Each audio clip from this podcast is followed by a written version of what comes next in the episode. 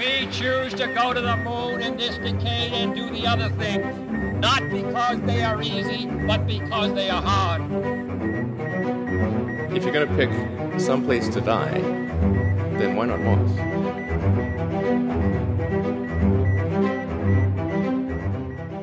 Hola a todos, ya estamos aquí una semana más en Parsec. ¿Qué tal ha ido la semana, Javi? Bien, bien, aquí intentando recuperar las comilonas navideñas. Vamos a ver, eh, quería preguntarte, ¿tú has visto esa estructura posiblemente alienígena Matías. que, que ha detectado y que ha fotografiado el rover chino YouTube en eh, la cara oculta de la luna? Sí, Matías, la he visto. La he visto y vamos a decir sin tapujos lo que es. Matías, nos quieren callar, pero no pueden con nosotros. ¿Sabes? Nos han amenazado. Amenazado a nuestras familias. Pero la verdad es más importante. Nos vamos a enfrentar a ella sin miedo. Nuestros oyentes son muy importantes y se merecen la verdad. A ver. Es una roca. Puede ser una formación rocosa. Una piedra. Pero no va a ser una base estadounidense secreta. No es una avanzadilla extraterrestre. No es la casa del vigilante de Marvel. Y lamentablemente no es una fortaleza secreta nazi en la cara oculta de la luna como en Iron Sky. Es una piedra. Aparte, que han empezado a medir, o sea, han hecho las distancias y están a muy pocos metros. Es que va a ser una cosa muy pequeña, ¿sabes? De verdad. Nos, nos la ha jugado no- la perspectiva, ¿no? Sí. Además, esto sí. no es la primera vez que pasa. Siempre, mm, no sé qué, Robert. mm, No sé Curiosity, lo- en Marte ujú. veía formas de todo tipo. Todo el mundo decía, pues es un... Había uno que era una, nutria o algo así. No, no lo es.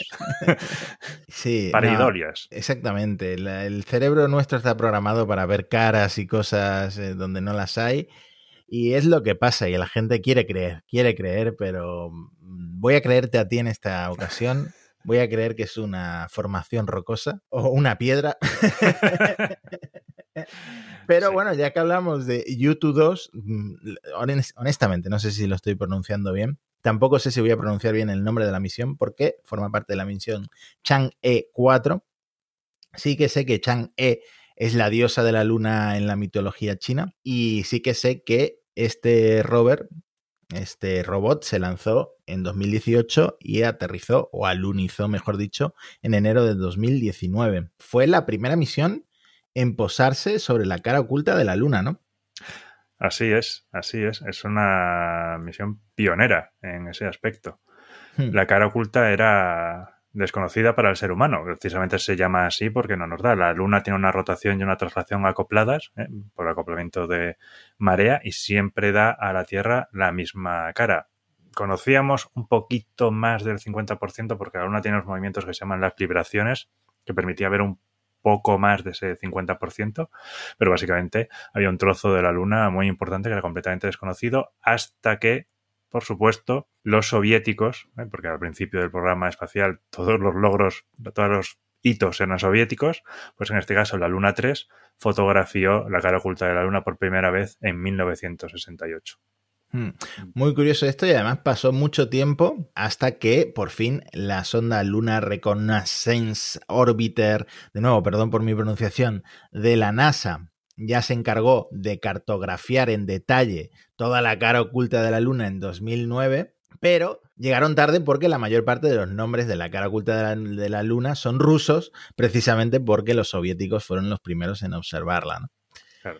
Además, eh, esto del lado oculto, cara oculta de la luna, lo decimos nosotros, pero los anglosajones dicen dark side of the moon y en realidad está mal dicho porque no es el lado oscuro, no es que no le llegue luz. No, como en tantas otras cosas, los anglosajones están equivocados. ¿eh? Conducir por la izquierda, unidades imperiales, el lado oscuro de la luna, no, todo mal. Eh, le da la luz, le da la luz, por supuesto, como al lado luminoso. Y de hecho es cuando nosotros tenemos luna llena, pues el lado oscuro o sea, el lado oculto es un lado oscuro, correcto, pero cuando nosotros tenemos luna nueva es porque el otro lado está perfectamente iluminado, es como la luna llena del otro lado. Entonces, eh, no, el ciclo de 28 días de la luna se cumple igual en el lado que vemos que en el lado que no vemos. Hmm. Pues de aquel lado, del lado oculto, del lado que no vemos, está este robot, este rover U-2 que ha viajado ya eh, unos mil metros, 840 metros, eh, para comunicarse que esta es la parte difícil de la misión, que pues, quizá por eso no lo había hecho nadie, ¿no? Necesita un repetidor que se llama Kekiao, que es un satélite de comunicaciones eh, que está en el punto de Lagrange L2 eh, y que es el que se encarga de eh, transmitir pues, la señal del rover de vuelta a la Tierra, ¿no?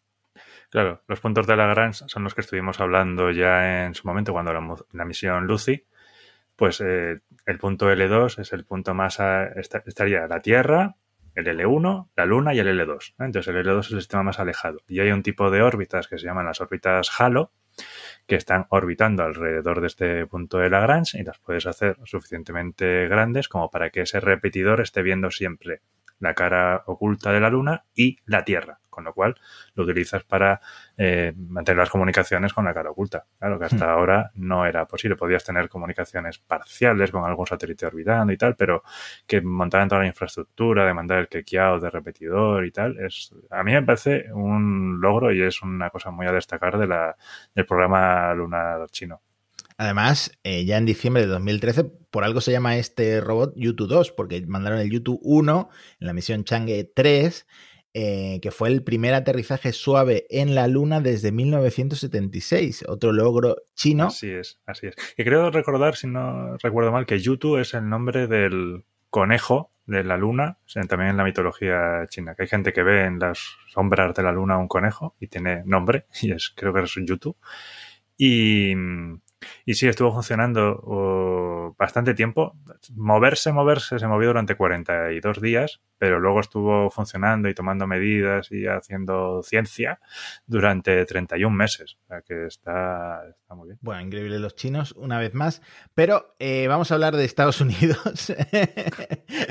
no podemos eh, librarnos. Un país que necesita cobertura mediática, tiene muy poca. Eh, nos quedaba pendiente por repasar la presentación, no tienen absolutamente nada construido, del el cohete Neutron de Rocket Lab, que es una de estas startup, eh, startups aeroespaciales pues en boga y en boca de todos, junto con a lo mejor Relativity Space, las dos utilizan mucha impresión 3D y bueno, se fijan un poco en SpaceX como el ejemplo a seguir. De hecho, Peter Beck, este neozelandés, que es el, fundador y el director de Rocket Lab, es un poco como el archienemigo de Elon Musk, ¿no? Mm, especialmente después de que SpaceX se metiera en el negocio de los viajes compartidos para satélites pequeños, que es la especialidad de Rocket Lab con el cohete, el microlanzador Electron.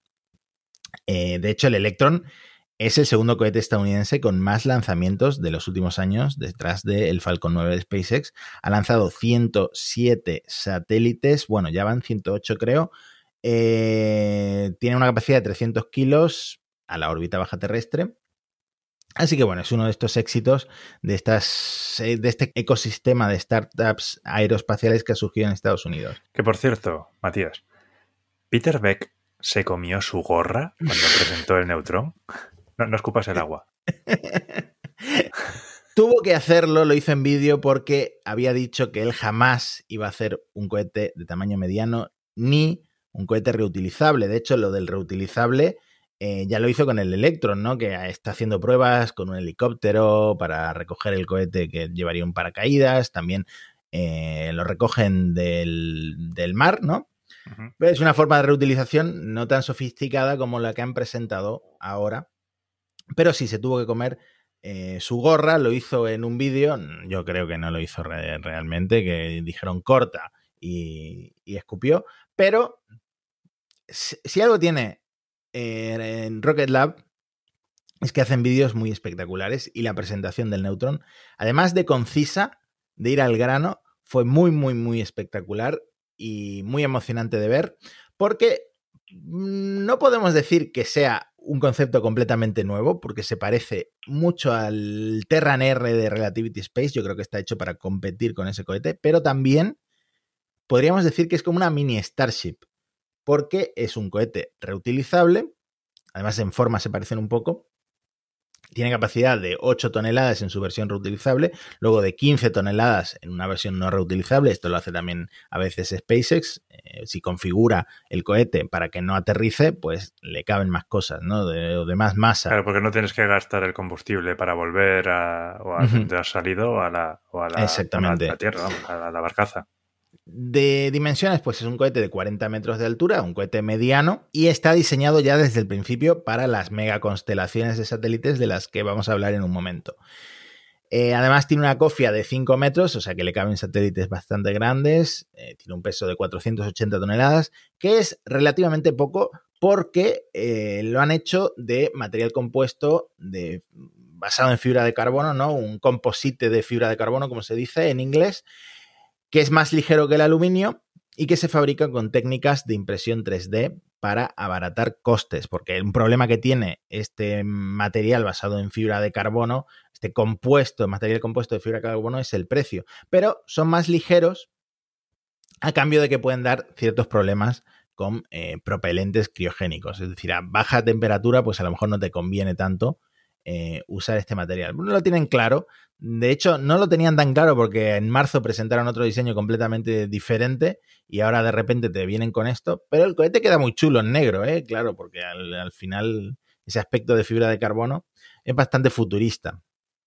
Es eh, reutilizable solo la primera etapa y también la cofia que va como anclada a la primera etapa y además tiene un diseño como de pétalos que se abren, ellos le llaman Hungry Hippo, eh, de, de- de hipopótamo hambriento, ¿no?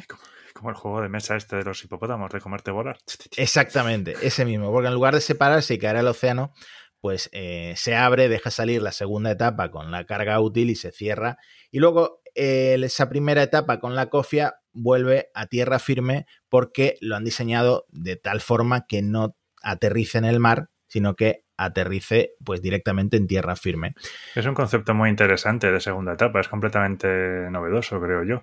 Eso de que no vaya la segunda etapa unida al primer al satélite, sino que va como colgando de la cofia y tal. Es, es Sí. muy curioso. Claro, y eso tiene una ventaja que la segunda etapa puede ser muy ligera y luego eh, la primera etapa, al aterrizar en tierra, gasta más combustible que si aterrizara en una barcaza autónoma en mitad del océano, pero te permite una reutilización más rápida. De hecho, eh, Rocket Lab eh, planea un lanzamiento eh, el mismo día, es decir, aterriza y vuelve a volar. Bueno, esto es un poco ambicioso, pero bueno, ya vemos que eh, Elon Musk dijo el otro día que quería volar una Starship cada dos semanas, pues este dice que más todavía, ¿no? Yo, yo cada día dos. Madre. El motor, que es otra cosa que han cambiado completamente, se llama Arquímedes y es un motor eh, de ciclo con generador de gas que utiliza metano en lugar de queroseno. Antes decían que el Neutron iba a usar queroseno, que también tiene un- ciertas ventajas en reutilización. De hecho, es el combustible que utiliza la Starship. Y luego el oxígeno líquido como oxidante, que también es lo que usa la Starship. Es que el Usaría metano quema más limpio, genera menos hollín. Luego tienes que limpiar un poco menos. Exactamente, entonces tiene esa ventaja para la reutilización. La primera etapa tendría siete motores Arquímedes, la segunda etapa un motor, pero con la tobera grande, digamos que optimizado para el vacío. Eh, además es un motor que dijeron en la presentación que al ser una estructura ligera por el, material de composite de carbono, pues el motor no tiene por qué ser muy complejo. Entonces es una cosa que eh, tienen esa ventaja prometen una prueba de encendido para este motor el año que viene en Nueva Zelanda. Y bueno, esto yo creo que es la fecha más ambiciosa, pero ya no tienen fecha para el primer vuelo orbital que hablaban de 2024, pues ya eso ya se lo han quitado a la cabeza. Pero esto, esto del motor es como una fecha que ponga Elon Musk, que ya sabemos que se retrasa por definición, o es una, o es una fecha segura de que a, a principios de 2022 lo van a hacer. Bueno, una de las cosas que dijo Peter Beck en la presentación es que ellos cuando mm, prometen algo lo cumplen. Ah, Ya ah. vemos que se tuvo que comer su gorra una vez, a ver qué se come ahora, porque es un proyecto bastante ambicioso. ¿Y por qué tiene sentido ahora mismo un cohete así? Pues para lanzar esas megaconstelaciones de satélites gigantescas que tantas empresas como SpaceX están haciendo, sobre todo de satélites que dan servicio a Internet. De hecho, hubo jarana el otro día porque eh, Joseph Ashbacker, que es el director ejecutivo de la Agencia Espacial Europea, eh, soltó ahí una pullita a SpaceX en una entrevista al Financial Times eh, que dijo que a Elon Musk se le permite hacer las reglas en el espacio, porque mm, la regulación en Estados Unidos no es tan restrictiva como debería ser para algo que al fin y al cabo es global, es de todo el mundo, que es el espacio, en este caso la órbita baja terrestre, ¿no? ¿Cómo lo ves tú? Eh, ¿Hacia dónde vamos? ¿Cómo va a terminar esto? Porque parece que pinta mal. Vamos hacia el caos. Eh, sí, pinta mal. Las megaconstelaciones son un concepto interesante en el sentido de que tú quieres dar conectividad a todo el mundo. Si lo das desde Geo, que es lo que se venía usando para satélites de telecomunicaciones, pues tienes siempre una latencia. ¿eh? Los satélites en Geo están a 35.000 kilómetros de altura y, bueno, la velocidad de la luz es muy rápida, pero pues ya son 70.000 kilómetros que tienes que recorrer en ida y vuelta, que igual pues estás en el Fortnite y te matan, ¿no? Por esa latencia. Entonces, si los pones en Leo, pues estás mucho más cerca, la latencia se reduce y ya puedes utilizarlo para muchas más aplicaciones. Como concepto está muy bien. Los primeros que yo creo que empezaron a mover todo esto fueron los de OneWeb, que tenían un concepto pues un poco más reducido. 680, 620, alrededor de 600 o 700 eh, satélites en los que planteaban. Desde mi punto de vista, cuando empezaron a plantearlo, ya me parecía un número brutal, porque no hay, no había en ese momento nadie que tuviera ese número de satélites. Y luego hubo varios que siguieron la, tendencia, Spaceship con eh, Starlink, y ya ahí presentaron ya números salvajes de constelaciones donde querían mandar 12.000 o en una segunda fase 40.000 y ya los números se te van y ya no, no eres capaz casi ni de abarcarlos. Todo está bien como conceptos, pero de repente empezamos a lanzar satélites y empezamos a lanzar muchos satélites. Y ahora mismo eh, Starlink tiene lanzados no sé si son 1400. Más bien 1800. Y hoy han lanzado ya 52 más. Creo que operativos pues habrá, no sé, 1700 o una cosa así. O 1500 incluso. Una burrada. Y entonces, cuando ya los tienes en vuelo, empiezas a ver algunas de las consecuencias. Consecuencias que nadie había pensado. Algunos igual ya se lo esperaban, pero, pero no, los que lanzan los satélites o los que tienen que regular estas cosas. Y es, por ejemplo, interferencias en los telescopios esos satélites empiezan a aparecer en las observaciones astronómicas. Por supuesto, los científicos y los astrofísicos empiezan a poner el grito en el cielo. Starlink, pues bueno, hace algunas pruebas y... está el meme este de rayar imágenes con líneas de Starlink entre los astrónomos, porque es básicamente la interferencia que hacen en sus observaciones, ¿no? Se ven como muchas rayitas atravesando eh, al fin las observaciones, las fotos que hacen los telescopios. Exactamente. Que no sé si Elon Musk dijo, medio en serio, medio en broma, que bueno, eso se soluciona poniendo telescopios en el espacio. Y bueno, igual no es tan fácil, ¿no? Pero ya no solo eso, es decir, estás poniendo un número muy, muy alto de satélites en el espacio.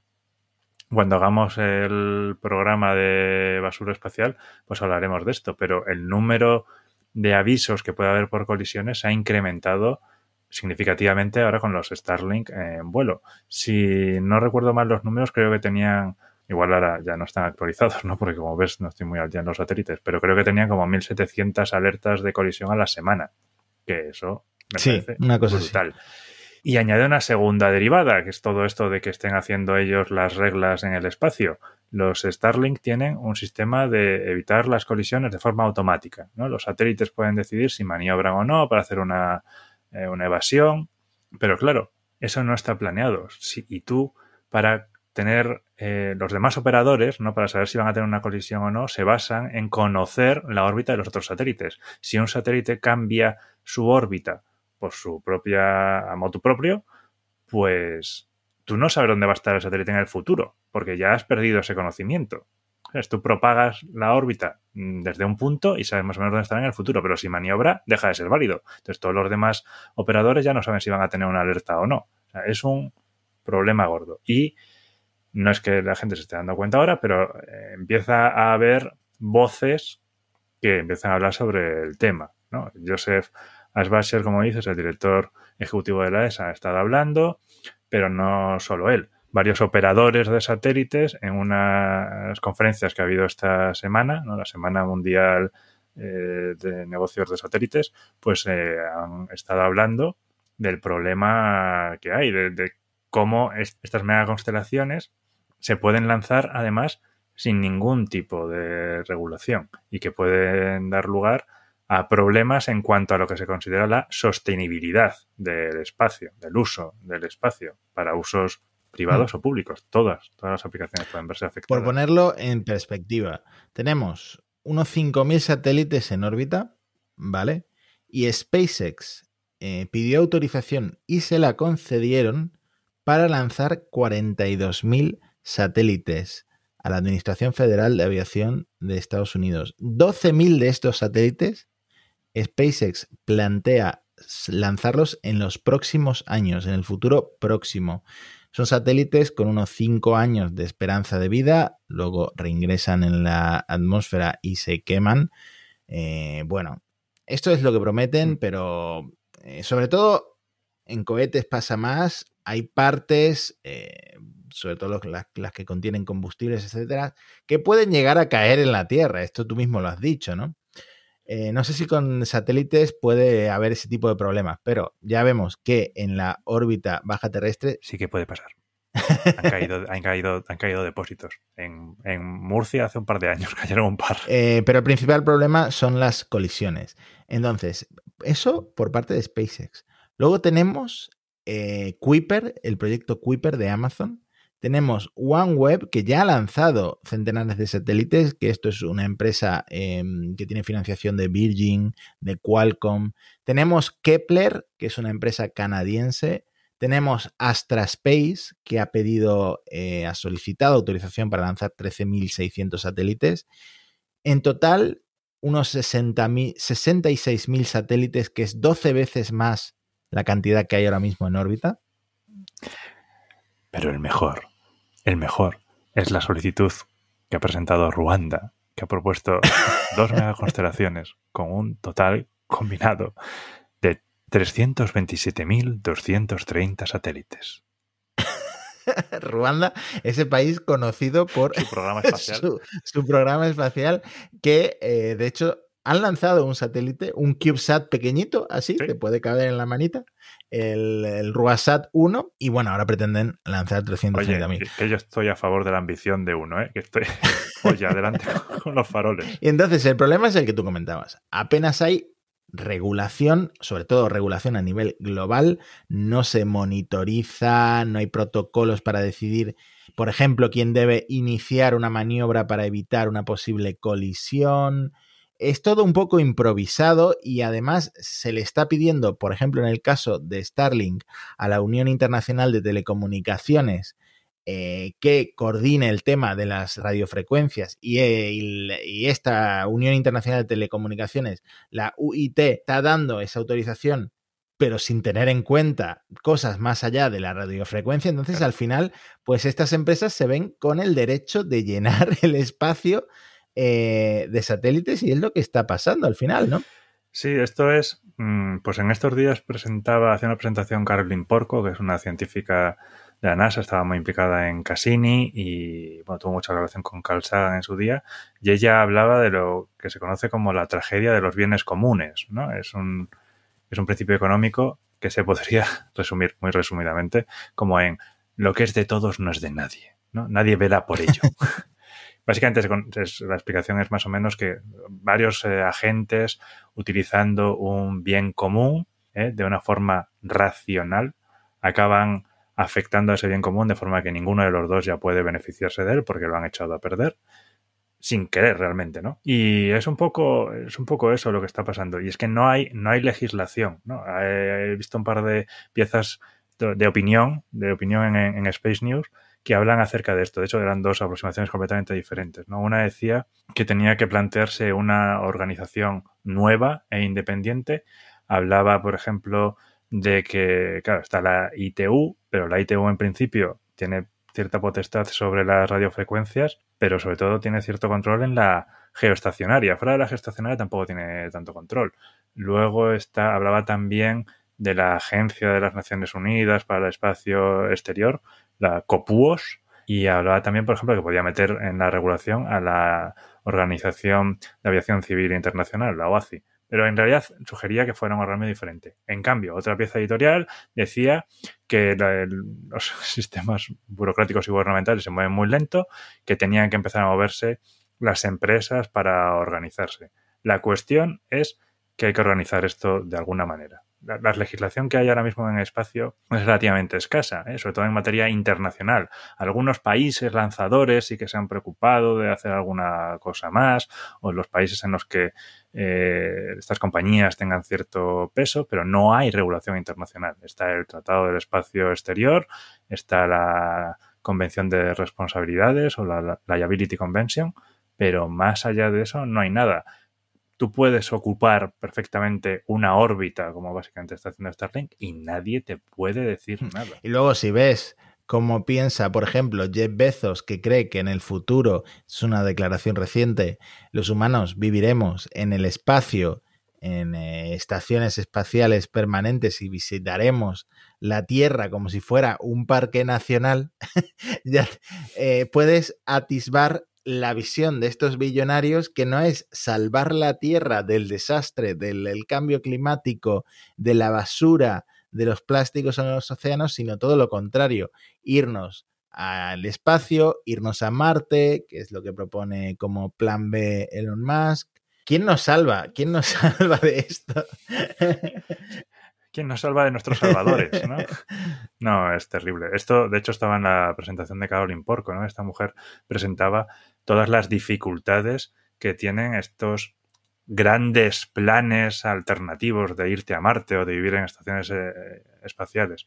No, no son viables a día de hoy. O sea, fíjate, lo más parecido que podemos tener a algo que sea autónomo es la Estación Espacial Internacional. Y no es autónomo para nada, para nada. Estábamos hablando en un programa anterior de las grietas y cómo se le escapaban aire. Bueno, es llamativo porque ahora es más importante, pero la estación espacial siempre ha perdido aire. Siempre. Muy poco, bajo control y no pasaba nada, pero ha tenido pérdidas permanentemente, porque no somos capaces de hacer un sistema estanco que además sea su propio universo autosostenible. No funciona. A día de hoy no. Se están haciendo muchas investigaciones, se está desarrollando mucho en el tema y de hecho la estación espacial está un poco, en parte para eso, pero no lo tenemos, no lo tenemos a día de hoy. Esto es, son conceptos exageradísimos. Y a, medio y largo plazo vamos a seguir dependiendo de la Tierra sin ninguna duda. Entonces, sí, creo que sería más conveniente empezar a fijarnos un poquito hacia nuestro planeta, que todos estos planes, eh, quiero decir, estoy súper a favor de la colonización de Marte ¿eh? y de poner hoteles y cosas en el espacio. Eh, me encantaría con un poco de equilibrio. Eso no significa que podamos abandonar para nada eh, nuestro planeta hmm. madre. Y ojo que no hemos mencionado aún a los militares, pero en una declaración reciente de la Fuerza Aérea de Estados Unidos dicen que la única forma de defenderse de un ataque contra satélites porque un sistema de pocos satélites es atacable, es lanzando un sistema de muchos satélites que sería mucho más difícil de atacar. O sea, todo el mundo se ha propuesto esta década poner, poner un mogollón de basura en el espacio, incluidos los militares. Así es, las arquitecturas resilientes, como dicen ellos, ¿eh? que puedan aguantar un ataque. Bueno, muy bien, muy bien, todo, todo perfecto. ¿Y por qué no vamos a hacer? Vamos a hacer un tratado de paz, de que nadie pueda hacer ningún ataque en el espacio, así entonces igual no necesitamos hacer mega ¿no? Yo qué sé, nadie se le ha ocurrido una idea alternativa. Bueno, eh, ya hemos llegado al final del episodio, pero por terminar con una nota más positiva, quiero cerrar diciendo que en 2021 Fíjate lo accesible que se está volviendo el espacio, que por primera vez en la historia la población humana de la órbita baja terrestre ha sido de 8 personas.